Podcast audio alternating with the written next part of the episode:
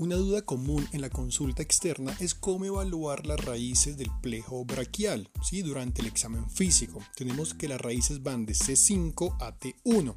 Entonces, si tenemos en consideración que cada raíz tiene su función motora, tiene un reflejo a evaluar y un área de sensibilidad. Entonces, para cada raíz debemos evaluar cada uno de estos ítems, la parte motora, su reflejo y su sensibilidad.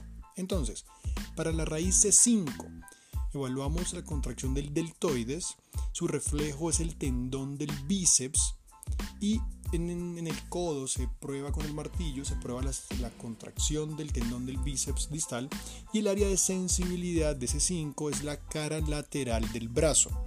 Para la raíz C6, su función motora se mira con la extensión de la muñeca, el reflejo es el tendón del braquio radial en la muñeca y la sensibilidad es la cara lateral del antebrazo y la mano.